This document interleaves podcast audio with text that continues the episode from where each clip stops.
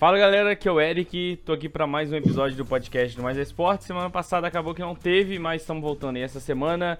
É, como meus dois convidados, né? Novamente a gente tem o André da Ilha. Manda um salve aí, André. Salve galera, boa tarde, boa noite, bom dia.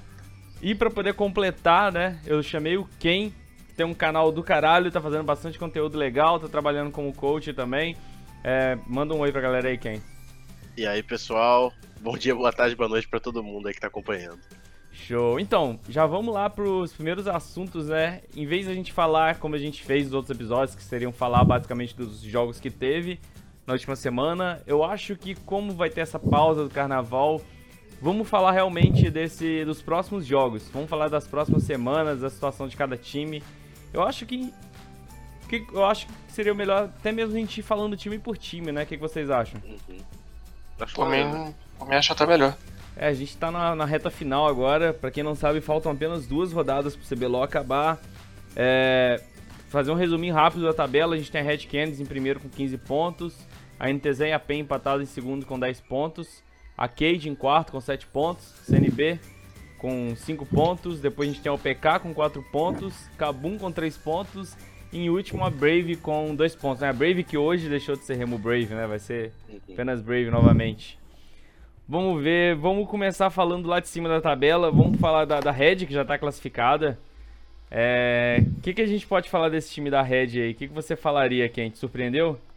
Cara, eu acho que na verdade é o time que, tipo, por mais estranho que pareça, já que eles estão fazendo tipo, um excelente trabalho, foi o time que menos surpreendeu. Porque eu acho que era o time, talvez, uh, eu diria que junto com a Cade era o time que todo mundo esperava que fosse muito bem, né? Um, um plantel deles só de estrelas, só de jogadores, tipo, que tinham tudo para dar certo. Então sim, eu acho sim. que, tipo, eles conseguiram chegar e mostrar que, tipo, realmente eles são muito bons. Então, são merecidos os pontos que eles estão tendo, já que eles não perderam nenhuma partida, jogaram muito bem todas. Mas ainda assim, não acho que chega a ser o ponto ainda que, tipo, dá pra dizer que surpreendeu. Porque era o esperado que a gente tinha dessa rede. E você, André? Cara, eu não vou, eu vou, eu vou falar que me surpreendeu um pouco, sim. Eu achei que ele fosse demorar um pouco mais para poder poder achar um entrosamento, para poder achar talvez empatar com um time maior, entendeu? Eu achei que eles fossem demorar um pouco mais para para engrenar, mas realmente eles já começaram o campeonato mostrando que eles vieram para para ser o melhor time do campeonato e disputar o título aí, com certeza. É, uma coisa que eu diria que, me, que, uma coisa que eu diria que me surpreendeu muito nessa red foi o robô, assim, de longe, foi o cara que mais me surpreendeu, o robô, assim, parece que o Bootcamp fez muito bem para ele, o Bootcamp na Coreia, se a gente pegar os quatro, né, os quatro são cinco, né, porque tem o Alox também que Sim. tava lá, se a gente pegar os cinco jogadores, eu digo que o robô foi de longe o cara que mais se mais evoluiu, a gente tá vendo o Takeshi e o Eza não, não tão demonstrando um, um gameplay tão bom, né, Enquanto isso, o robô tá voando, cara. O robô ele não tá errando os mesmos erros que ele errava aqui no Brasil. É um cara que me surpreendeu muito. Eu acho que tem dois pontos importantes que a gente tem que levar em consideração nisso. Um foi que, desses três jogadores, por exemplo, que tu citou o Wes, o Takeshi e o robô, claro que não querendo menosprezar, mas tipo, ele é o que tinha mais espaço para evoluir, é o que tinha menos experiência para poder ter essa evolução. Tanto ah, até que os, os, outros dois tiveram outros bootcamps e já tiveram essa experiência, tipo. Mas o robô, os erros que ele tinha, por mais que ele fosse um jogador excelente, eram de certa forma bem latente, né? Todo mundo conseguia ver. Sim, Tanto sim. ele mesmo falou que, tipo, eh, esse bootcamp que eles fizeram fez bem para ele, para ele entender o que, que ele precisava fazer na rota, que, tipo, como ele não tinha que tomar ganks, como ele tinha que se movimentar. E isso dá pra ver claramente que ele melhorou demais. É, robô era famoso por tá jogando muito bem no micro e do nada ele fazia alguns erros de macro game muito nítidos, ou então dar aquela famosa trollada, né? Dar um chase que ele não poderia dar, né? Que aí a gente já vê até como um erro micro mesmo, mas não sei se seria uma afobação, alguma coisa assim que ele tinha. É, tanto que o pessoal sempre falava dele, não de uma forma pejorativa para quem tá ouvindo, mas era tipo, era aquele player que chamava de player burro, né? Que é aquele player que, tipo, fazia a coisa muito no ímpeto, não pensava bem no que estava fazendo, e agora ele conseguiu pegar essa calma e tipo, a gente vê que esses erros basicamente não acontecem mais. Sim, sim, o robô tá evoluiu bastante. E grande parte disso foi o que ele falou ontem no, no programa da. Sim.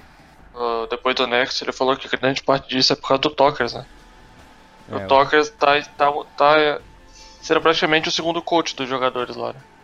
Sim, assim, eu conheci bastante o Peter cheguei a conversar com ele e tudo mais. E o Peter é um cara que ele tem um entendimento do jogo, é, assim, muito acima de qualquer da, da, da gente aqui no Brasil, sabe? Ele faz você ver o jogo com uma simplicidade e o Tokers e o Revolta eram os principais pupilos dele, a gente pode falar assim. Eram os dois que estavam sempre grudados no Peter, sempre perguntando, tirando dúvida, querendo aprender mais coisas de macro game. E o Tokers, realmente, ele tá virando, virou um professor, né? É, é, é uma característica que o Tokers não tinha na NTZ, era essa de líder, né? Chegou Sim. agora na Red, o cara tá liderando todo mundo. Tá é, todo mundo, todo mundo falando que tá aprendendo com ele, né? Até o próprio RTT que já é um cara também experiente, que tá aprendendo muita coisa com Tokers também. Então ele realmente veio pra Red pra ser aquele cara. É, vai liderar a equipe. E, e, quase ficou de fora do CBLOL. Vamos, vamos. Uma coisa que Seria... eu fiquei indignado. Nossa. Seria o maior, maior crime da história do LoLzinho Sim, brasileiro. Com certeza. Deixar o cara de fora. É, e os meus méritos, e dou meus méritos pra Red pra poder perceber isso aí. E ir atrás dele. Porque assim, também não querendo desmerecer nem o Brucer, nem o Yoda, mas tipo, se fosse um outro mid laner ali, eu acho que os resultados que a Red teria teriam sido muito menores, muito menores. Concordo, concordo 100%. É, eu acho que inclusive se a Red provavelmente não tivesse um Tox, a gente provavelmente teria INTZ em primeiro disparada. E a Red não, não apresentando um jogo tão bom igual, igual tá sendo. É, já falamos da NTZ, já falamos um pouquinho do Peter, vamos já pra NTZ que é o segundo lugar. A NTZ sim é um time que surpreendeu, né? Com certeza. a gente pega aí dois jogadores. Eu, eu, acho legal falar dessa NTZ que a gente tem dois jogadores renegados, né? Que seriam a, o Turtle e o Aiel. Alguns caras assim que estavam sendo deixados de lado pelas outras organizações. É, a gente tem dois caras injustiçados, que são o Joxer e o Micão. Muito injustiçados. Sim. Pelo que a comunidade fez, falou deles no ano passado pelo Mundial. Foi terrível, assim, foi uma injustiça gigantesca. E a gente tem um cara que não existia, né? Que é o Envy. ele literalmente. Nasceu. Ele não existia, esse cara. Ele simplesmente não existia. Ele chegou Muita e. Muita gente não conhecia ele. é, eu conheci ele por causa do desafiante, né? Que a gente sim, jogou, né? Sim, sim. Com a ilha, mas. Realmente ele surgiu assim do nada e. E tá se mostrando aí como segundos melhor mid lane, na minha opinião, do CBLOL. Só atrás do Tokers. Concordo, é, eu concordo nisso também. É, é, uma coisa que eu acho legal é que, tipo assim, o fato do cara jogar muito solo kill, qualquer jogador pode, apare é, pode aparecer, qualquer jogador com uma mecânica muito grande. O cara pode desenvolver Sim. a mecânica dele só na solo kill tranquilamente, né? É o caso do Envy, assim. Aí a partir do momento que você pega um cara que é muito bom mecanicamente, como o Aiel, como o próprio Envy, e você coloca um cara que tem bastante conhecimento de jogo como o Peter ensinando eles, o cara voa, né? Com certeza. E eu acho Aí... que, tipo. Pode falar, pode falar. Né? Não, pode falar, pode falar, eu falei. Fica à vontade. Uh, ok. Uh, eu acho que, tipo, o ponto principal disso tudo acaba voltando pro Peter. Não tirando o mérito dos jogadores, muito pelo contrário, mas Sim. eu acho que um, um, ponto que é bem importante da gente falar é como tu mesmo disse. O Aiel e o Turtle, eles eram os renegados do competitivo no Tier 1, né? Era aqueles que, tipo, eles entravam nas equipes e não conseguiam uh, se manter, não conseguiam. Mesmo, tipo, o próprio Turtle. O Turtle já ficou em segundo lugar do CBLOL e ainda assim ele não era visto como um nível alto dentro da jungle. Sim. E eu acho que o Peter ele conseguiu pegar os pontos importantes desses jogadores, colocar dentro de uma equipe nova e fazer essa equipe funcionar de um jeito muito interessante. Tipo, o medo que o Aiel traz com esses picks dele fora do meta e aquela coisa de todo mundo ficar falando que não, o Aiel só sabe jogar com isso e daí ele conseguir jogar ainda com os tanques em outros jogos. Sim. É, é muito importante, é muito importante pro jeito que. O Aiel é o cara mais imprevisível desse CBLOL, Sim. assim, by far é o cara que pode trazer qualquer coisa. Ele já tentou trazer a Kali. E sei lá, do nada ele pode mandar uma Kali de novo, mandar um Atrox, sabe? Qualquer coisa, você pode imaginar que o Aiel pode tirar do bolso ali dele. Não, o Aiel em questão de lane phase sempre foi de longe aí, um dos melhores jogadores. O que o Aiel sempre pecava era em tomada de decisão durante o jogo, entendeu? Sim, mid late game principalmente, né? Mid late game dele era realmente bem fraco. Inclusive quando ele jogava na IDM eu falava isso para todo mundo, ó. Se alguém conseguir pegar o Aiel e explorar esse ponto fraco dele, explorar não, não melhorar esse ponto fraco dele, ele vai com certeza virar o melhor jogador, o melhor top laner do Brasil. E eu acho que ele tá simplesmente caminhando pra isso, velho. Ele tá caminhando pra se tornar o melhor mid lane. Ele é muito bom. Top. Desde Sim. sempre. Desde. É, melhor top, perdão. Sim, ele é muito bom, cara. É, o, o, uma coisinha do Turtle que eu queria falar é que assim, o Turtle a galera criticava muito ele na questão de mecânica. na questão dele às vezes errar uma skill shot, né? O pessoal zoava ele da Sejuani, coisas assim. Mas assim, eu trocando uma ideia com ele, assim, tipo, até em off mesmo, ele chegou e me falou que o fato dele estarem aprendendo tanta coisa do jogo, o fato de você saber exatamente tudo que você tem que fazer, né, no jogo, tudo que você tem que fazer na partida, isso te deixa mais confiante, te deixa até mais tranquilo para você acertar esses pontos pequenos, Sim, sabe? com certeza. Que é a questão mecânica, a questão de você acertar uma skill shot que você planeja e tudo mais. É muito mais fácil você acertar uma, uma- um ult da Sejuani se você já planejou acertar do que você às vezes tem uma janela de um segundo que surgiu do nada e você tem que fazer isso, sabe? Então, é- é aquela coisa, né? O fato de você ter, de você saber, você ter um macro game bom e saber tudo que você vai fazer no jogo, isso facilita o seu, o seu micro, né? Isso facilita o seu, a sua mecânica. E o, e o Tanto era bem conhecido por fazer a mesma rota da jungle sempre, né? Ah, Ele sim. sempre fazia exatamente a mesma rota e ele era bem previsível. E era bem, ele errava muito em posicionamento também durante o jogo. E agora ele tá pego dando um show nisso posição. também. Não, e ele tá dando show, ele tá sendo imprevisível, ele tá sabendo a hora de gankar, ele tá sabendo a hora de fazer rodar o jogo. Mas Sim. isso eu, acho que é um ponto também que vale falar, que, tipo, na época da Cade, em primeiro lugar, ele tinha pressão por ser, tipo, o mais novato daquele time, num time, tipo, cheio de jogadores com muita qualidade, então, tipo, isso com certeza era uma coisa que pesava nele. Uhum. E eu acho que, eu não, se eu não tô enganado, eles estavam sem coach também naquela época. É Eu não me lembro Juca, com era o. Juca. Era Ah, não, era o Juca, verdade, era o Juca. Então, tipo. Mas mais pelo ponto mesmo da pressão. Tipo, é- ele era o cara que entrou, sendo que logo em seguida eles falaram: olha, a princípio era só pra tu ficar cobrindo, mas a gente vai querer apostar em ti. Então ele tinha toda essa responsabilidade nele e isso acaba pesando, né? Tu pensar que, poxa, talvez amanhã eu saia, talvez amanhã já queiram colocar outra pessoa.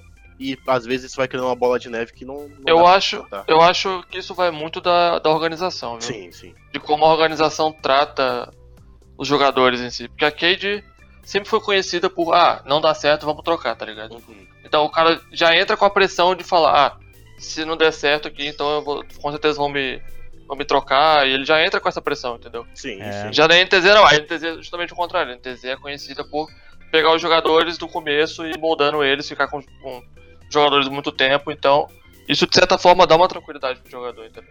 Com Ele certeza. consegue se soltar mais, porque ele sabe que mesmo que não der certo, ele vai continuar e ele vai evoluir na organização. Sim. E isso é um ponto muito positivo da NTZ. a, gente E tu vê a unidade da INTZ, né? Isso eu acho muito Exatamente. legal. Cara, a NTZ, assim, pra mim até agora é o, é o time que tem mais estilos de jogos, estilos de jogos mais diferentes pra poder apresentar. É, é o time que tem o draft, eu não diria o melhor draft, mas o draft que pode surpreender mais. Cara, eles nessa última MD2 contra a Cade, eles picaram Zed no primeiro jogo, mandaram o Zed pro Envy, a Envy foi lá, rolou de Zed, no segundo jogo mandou o Zed pro Aiel, sabe? tipo assim, é, deixou todo mundo confuso, ninguém sabia mais de nada, ninguém sabia, ninguém- é, é o único time que o Zed virou um flex pick, sabe? Sim. Então, assim, é, é um time que pode surpreender muito em tudo isso. E o mais incrível de tudo é que, entre bastante aspas, quem faz o draft da equipe é o psicólogo. Ah, exatamente, é. É tipo Claro, assim, tipo, ele não faz, né? Mas ele tá ali na, na cabine, É, então tipo, acontece qualquer coisa que tem que mudar, é ele que tem que comandar. Então, é uma coisa que eu tava refletindo muito sobre isso, né? Vendo como a NTZ tá fazendo draft melhor do que muito time que tá com coach, né? É, com coach de ofício, assim, porque o, o Claudio ele não é um coach estratégico, ele é um mind coach, né? Ele tá lá pra poder fazer a galera, poder fazer o jogador extrair o melhor dele, né, durante o jogo. Mas ele não é um cara estrategista, ele não é um cara que vai pensar numa estratégia lá no meio do draft e falar pra galera executar ela. Mas assim, o draft, em minha opinião, e pelo que eu tô reparando, é que o draft ele, ele, ele é, é algo mais construído durante o treinamento do que coisa de momento, sabe? Tipo É. assim, pode ter situações que o cara vai lá e inventa algo na hora, né? Tipo, um cara tem uma sacada no draft e faz isso. Mas eu acho que é muito raro o jogo ser ganho nessa sacada, sabe? Eu acho que o preparo do draft é muito mais importante do que esse momento lá, sabe? É, é aquela coisa, eu acho que até essa coisa de terem um psicólogo como o pseudo head coach, né? Aquela pessoa que vai estar ali cuidando da equipe quando tá na hora da cabine. Também tem um outro lado que muitas vezes. Tudo bem que o pessoal gosta de falar coisas mais que não vão entregar quando tá com o áudio aberto, mas sempre que a gente vê, a tecla que ele tá mais batendo é vamos manter a calma, vamos se controlar, como eles vão se comunicar. E, tipo, Sim. ele mantém o mindset da equipe. Isso também acaba sendo um ponto importantíssimo para eles conseguirem jogar o jogo deles. Às vezes até mais importante que o draft, dependendo do- desse meta que a gente tá, que o draft não abre tanto, embora a INTZ abra bastante, né? É, e não, e para jogar no estilo que a NTZ tá jogando, você tem que estar, você tem que estar muito confiante, você tem que estar com a sua cabeça muito, com a mente muito tranquila, porque os caras estão picando, estão fazendo piques arriscados, né? Estão picando a Kali, estão picando Darius, estão picando Ilaoi, estão picando Zed. Eles estão fazendo umas loucuras assim no draft e geralmente, né, quando você sai muito do meta e começa a dar errado, você tende a ficar meio desesperado, né? Meio triste, sabe? É tipo no seu time, quando tem aquele cara que joga de time mid. O cara morreu duas vezes, você já tem certeza que você vai perder, sabe? Sim. Não pelo fato, de, se- às vezes se fosse uma Syndra que tinha morrido duas vezes, você não ia ligar tanto. Agora, como o cara tá de time mid, você tem certeza que você vai perder. É uma parada bem assim. Mas eu acho, acho que tem um ponto que é, tipo, crucial, e eu tenho certeza que a maioria das equipes, no mínimo, do CBLOL já notaram isso. Tem um padrão bem claro na INTZ, mas até agora eu não vi nenhuma equipe conseguir explorar ele pra conseguir vencer deles, assim, tipo, drasticamente. Ah, parece engraçado até porque ano passado a gente tinha também esses mesmos padrões, de uma forma diferente, mas que o pessoal também não conseguia bater de frente com a INTZ. É, era o famoso dive da NTZ que rolava Sim. todo jogo e ninguém sabia como não tomar, né? sempre tomava e não tinha como fugir. O ponto agora é, o que, que a INTZ faz? O jogo atualmente, como a gente tem no competitivo, ele é muito focado em pressão. Como o time consegue colocar a pressão dele e daí exercer visão naquele lado do Sim. mapa, etc. O que, que a INTZ faz que é magistral? Eles colocam sempre um pique na top lane muito agressivo. Isso é para que a pressão do time adversário tenha que se voltar pro top. E quando a pressão do time adversário se volta pro top, eles pegam e controlam toda a parte de baixo. Então, tipo, isso é maravilhoso, porque se tu pensa assim, ok, então eu não vou pegar e vou me preocupar com o top, vou me preocupar com o bot. O top coloca pressão, eles colocam daí todo o controle da Sim, parte eles do top e eles lá. eles pressionam hum, basicamente no mapa inteiro, eles conseguem controlar a visão e a partir daí eles conseguem rotacionar melhor, eles fazem melhores objetivos, eles conseguem dar dive porque o outro cara foi limpar uma wave que ele não podia, sabe? E Exato. por aí vai. Vamos, vamos pro próximo time já, vamos pra O último, frente. último ponto, último ponto da NTZ. A NTZ tá mostrando pra todo mundo que talvez seja melhor você investir numa comissão técnica Eu- do que você excelente. simplesmente pegar jogadores tipo conceituados, jogadores bons aí que de certa forma não tem sinergia e botar pra jogar junto, entendeu? Talento tá cheio na nossa solo kill, só tem que ter Não, cara com bom pra certeza. lapidar tem que ter um eles. cara. E a NTZ tá mostrando pra todo mundo que você não precisa necessariamente ter jogadores Ah. que já estão renomados e tal e De- pode simplesmente pegar uma comissão técnica boa que saiba trabalhar os jogadores. Detalhe pra outro cara que também tá na comissão da NTZ, que é o Lucas Pierre. Não sei se você conhece ele, Ken, porque ele chegou a trabalhar Conheço, também no CNB. conheço. Ele, Conheço. assim, eu, eu vi lá de perto o trabalho dele, ele também tá fazendo um trabalho sensacional, tá mandando muito bem. Eu, tipo assim, eu vi ele conversando, né, porque a gente vai lá tirar foto. Eu vejo que ele tá chamando bastante responsabilidade também. Então é, é outro cara, né? NTZ tá, tem o analista, tem o Peter, tem o Cláudio. Então eles estão mandando muito bem. É, vamos Com falar da certeza. PEN agora. A PEN é um time que a galera tava apontando assim, eu inclusive apontava como um dos times mais fortes desse CBLOL. E com os últimos resultados eu, eu tô um pouquinho desacreditado da PEN como um forte candidato pra pra vencer esse CBLOL agora. Principalmente esse primeiro split. Eu tô vendo a NTZ já como o time mais forte.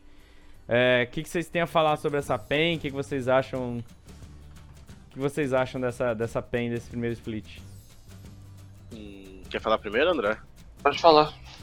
Eu acho que a PEN, ela é um, um espelho da INTZ. E é exatamente um espelho porque o reflexo sempre vem invertido, né?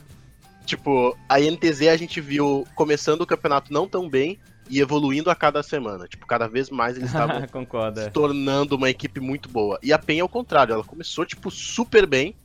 Tanto que eu, eu tava apontando eles como favoritos. Tipo, eu achava, inclusive, que eles estariam melhores que até a Red, que, tipo, também tava disparada muito bem. Só que eles foram cada vez piorando, ou, ou jogando pior.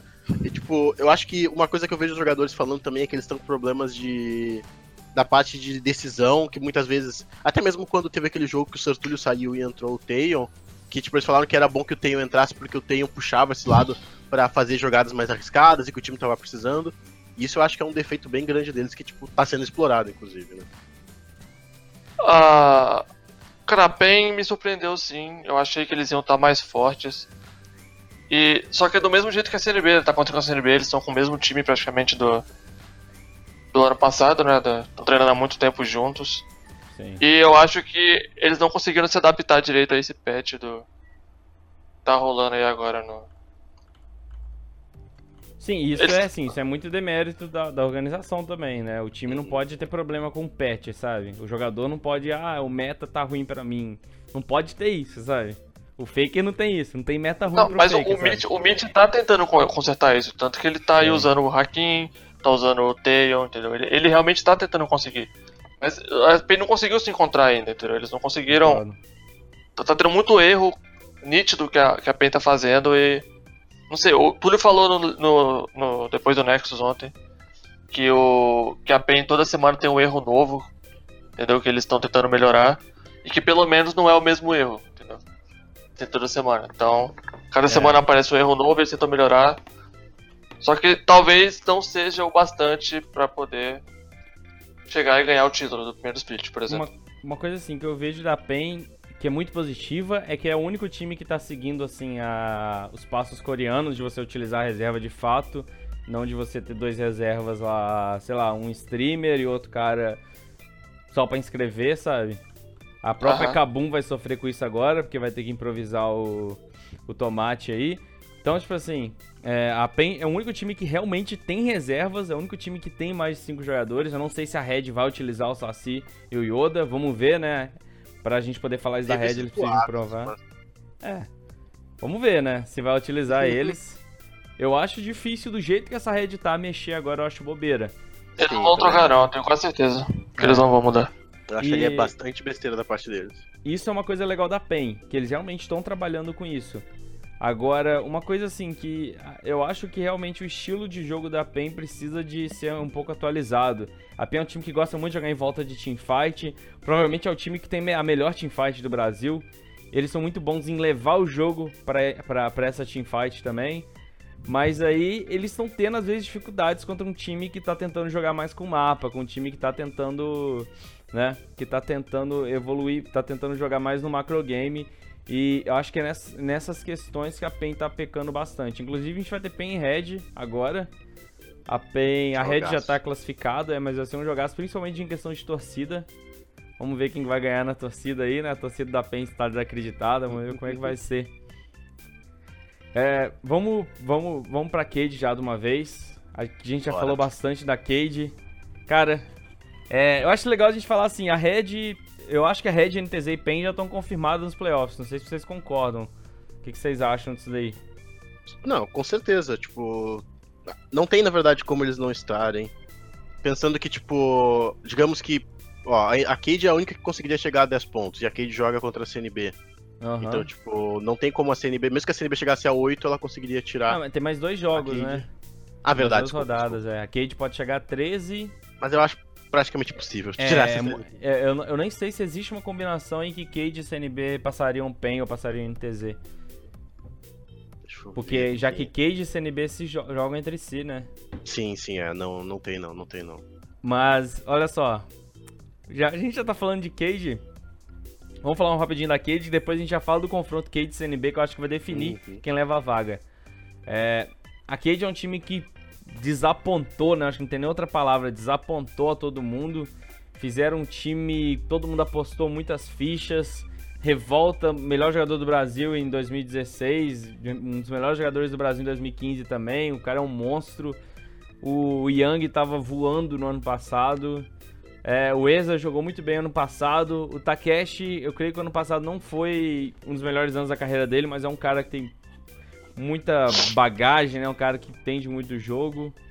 E para completar, a gente tem o Zirig, que fez um segundo split muito bom também no ano passado. É, juntar ainda tem o Joko, que tava no CNB. É muita coisa, é muita informação de todos os lados, é muita gente trazendo coisa de todos os lados e o time não, não, não vai, né? Não, tipo assim, tá lá, vai pro, tem chance de ir pra playoff, mas não é o que a galera esperava, né? Eu acho que o mais importante aqui eu acho que é o, o maior teste para Cade agora, é eles provarem o quanto de paciência eles têm.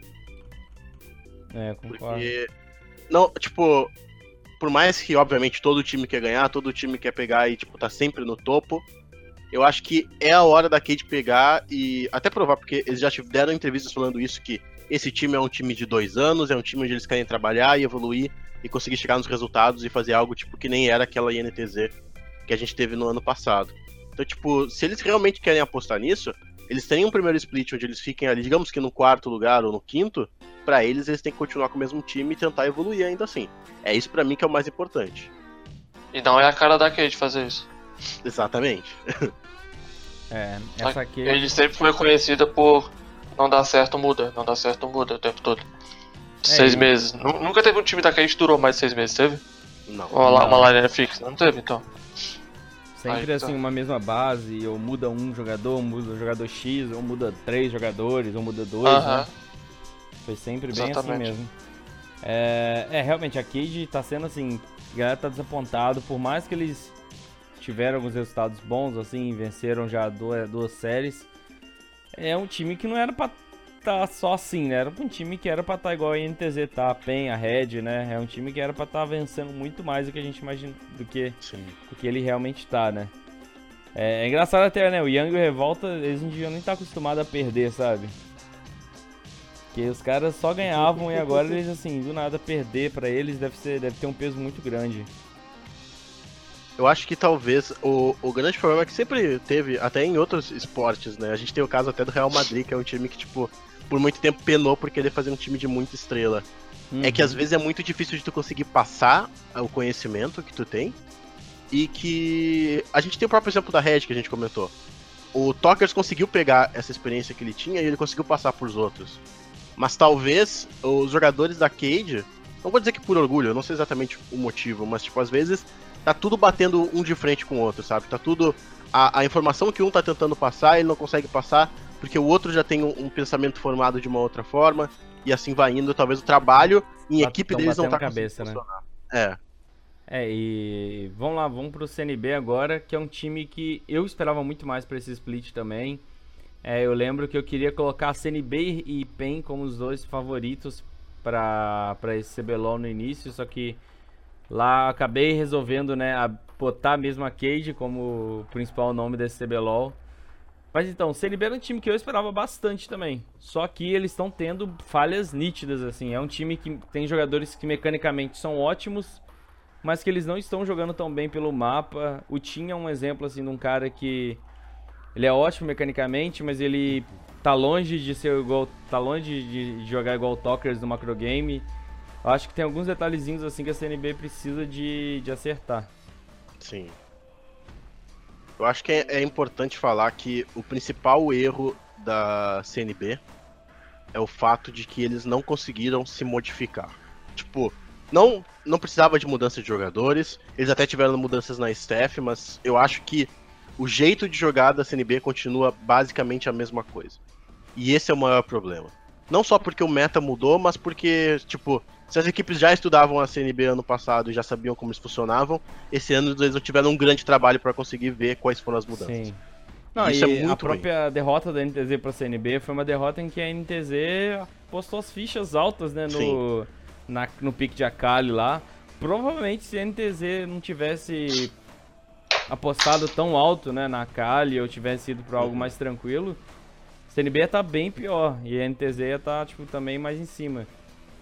É, realmente, esse time não muda, né? Eles parecem que eles estão jogando ainda um LoL que era muito que funcionava há um a dois anos atrás, mas hoje não é um, não é um LoL que vai funcionar pra ser campeão. Com certeza. A gente não sabe nem se vai ser um LoL que vai conseguir colocar eles na, no mata-mata. né? Exatamente. É. Agora já vamos falar do confronto, né? A gente tem CNB e Cade, que é o confronto assim que eu acho que vai definir Uhum. Quem classifica, quem pega essa vaga. Deixa eu ver quem eles pegam na final. A CNB joga contra Kino, que é difícil também, e a Cade joga contra, contra a Red. Então esse jogo é muito importante. A Sim. CNB, assim, pra conseguir, eles precisam de ganhar da, da, da Cade de qualquer jeito. Talvez, vamos ver, se eles empatarem, daí precisa de... Dá, dá, se, eles- assim, se eles empatarem Se vencerem a Kino, e né? vencerem a Kino e a Red vencer a Cade, daí sim. Exatamente. Mas é. é. aquela coisa, vai estar contando daí já com o erro dos outros, ao invés de estar contando só com o seu acerto, não. É, exatamente. Fora que a Kino tá forte. Eu acho hoje, eu, eu me arrisco a falar que hoje aqui nos bobear é. Tem chance daqui no seu quarto time mais forte desse CBLOL. Que eles estão muito fortes mesmo. Eles estão. É, eu tô escutando bastante coisa que eles estão bem em treino, que eles estão evoluindo bastante. Então, eu acho que tem chance daqui no, por exemplo, meter um 2x0 nessa CNB. Eu não acho que quarto melhor time, não. Eu É. acho que talvez, talvez quinto. Quinto. É, talvez quinto time, acho que quarto, quarto time não. Aqui, aqui não é boa, aqui não tá jogando bem, mas aqui não tem muitos erros latentes que eles não conseguem resolver. Não, desde, o- desde o primeiro split, do primeiro. Da primeira semana eles não conseguem resolver problema de fechar jogo, problema de não saber a hora de É, agressivar, problema é. de não saber tomar a decisão certa. Desde a primeira semana eles não conseguem resolver isso. Eles jogaram contra quem na última? Ah, foi contra a Red, né? Tomaram. Sim. Apanharam. Eles fizeram uma série muito boa contra a Brave, né? É, mas aí também já é adversário direto deles, né? Sim, é, a Kabum também deu mole, né? Kabum, eles deram mole pra Kabum e perderam pra Kabum na primeira semana. Uhum.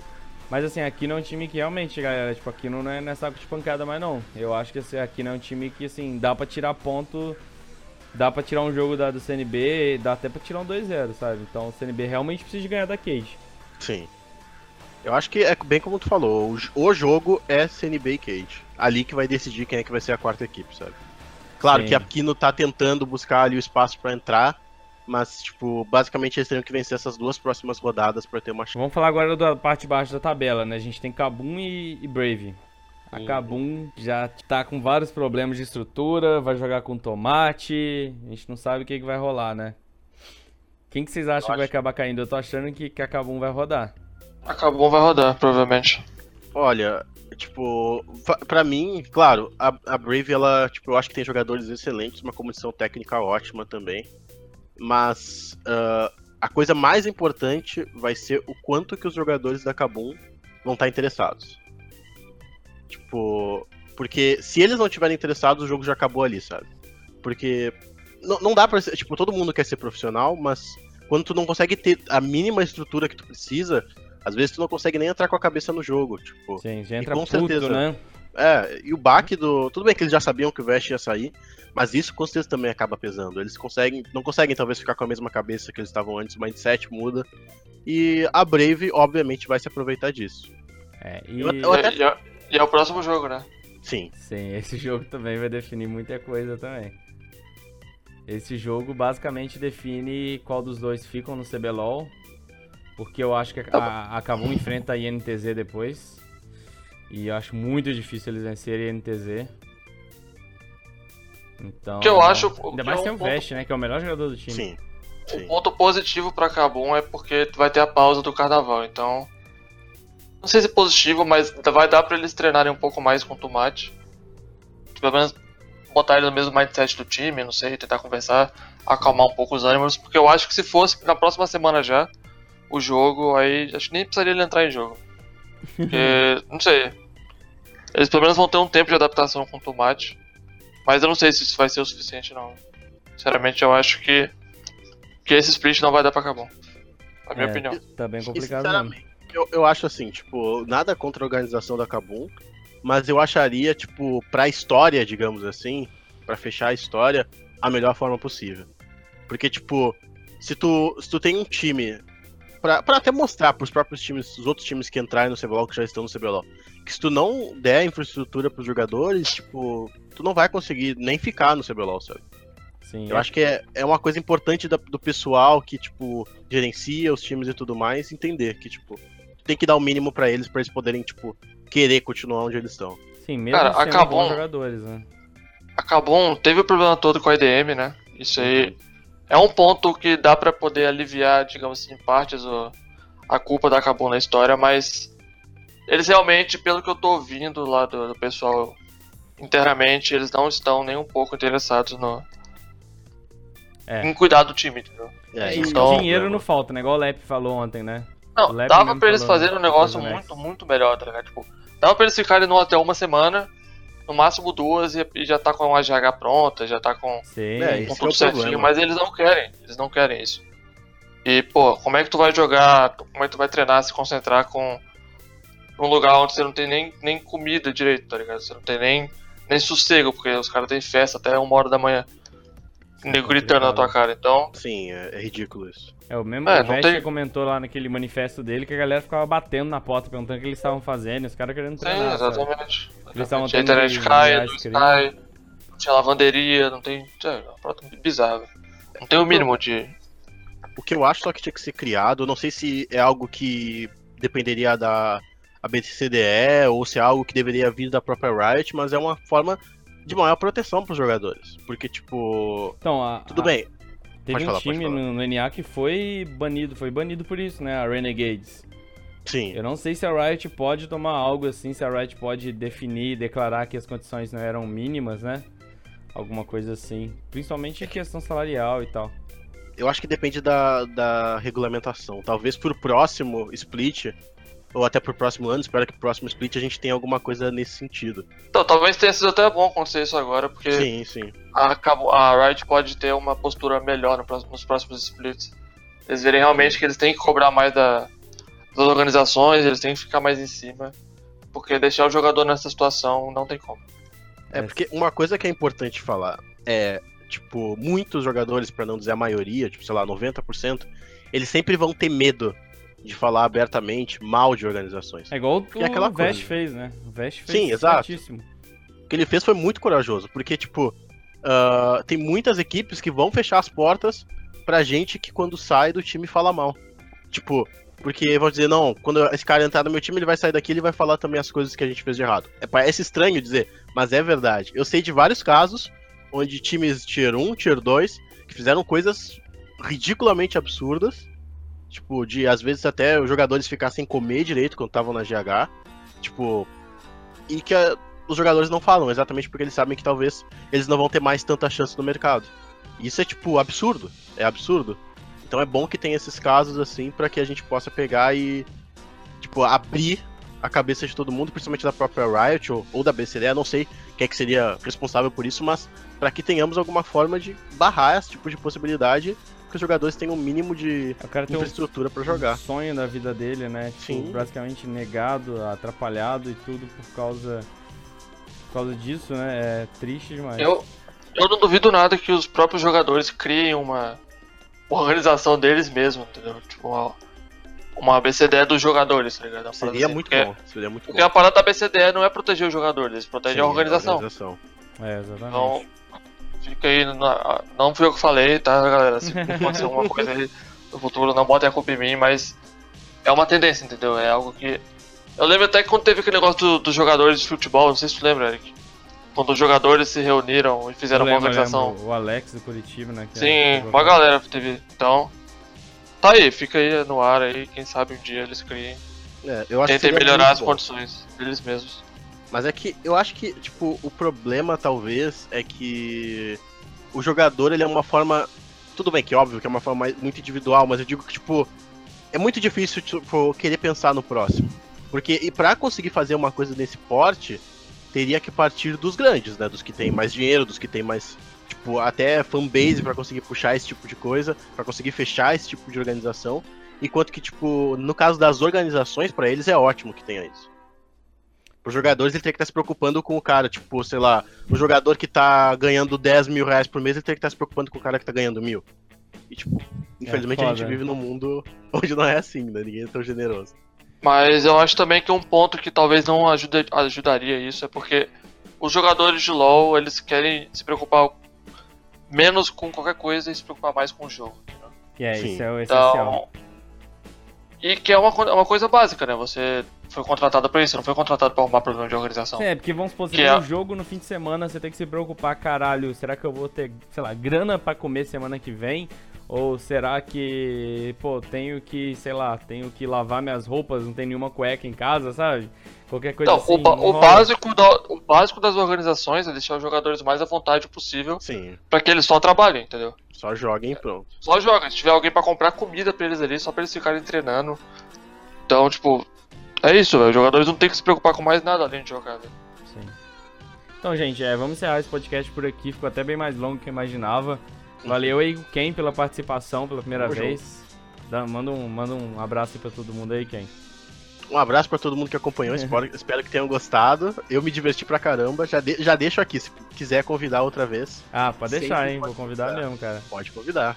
É, vou deixar o link do canal do Ken aí pra vocês. Pra vocês poderem dar uma olhada lá, tem bastante conteúdo Valeu. legal. É, e manda um salve aí pra todo mundo aí também, André. Salve aí, galera. Obrigado aí pra quem acompanhou até aqui. Desculpa aí minha voz, porque meu fone é bugado. e eu tenho uma coisa pra falar também. Fiquem de olho no, no time de CSGO da ilha, que vem uma novidade enorme por aí. Eita. Fião. Revelações aí, ó, bombásticas. então é isso aí, galera. Obrigadão por todo mundo aí. Lembrando que, né, que vai ter podcast toda semana. Você pode se inscrever aí no seu agregador de podcast, seja o iCash ou iTunes e por aí vai. É, eu vou deixar sempre o link do RSS Feed aí na descrição do, do SoundCloud aí pra você poder lá pegar e colocar no agregador que você quiser. Então a gente se vê semana que vem. Um grande abraço aí e valeu!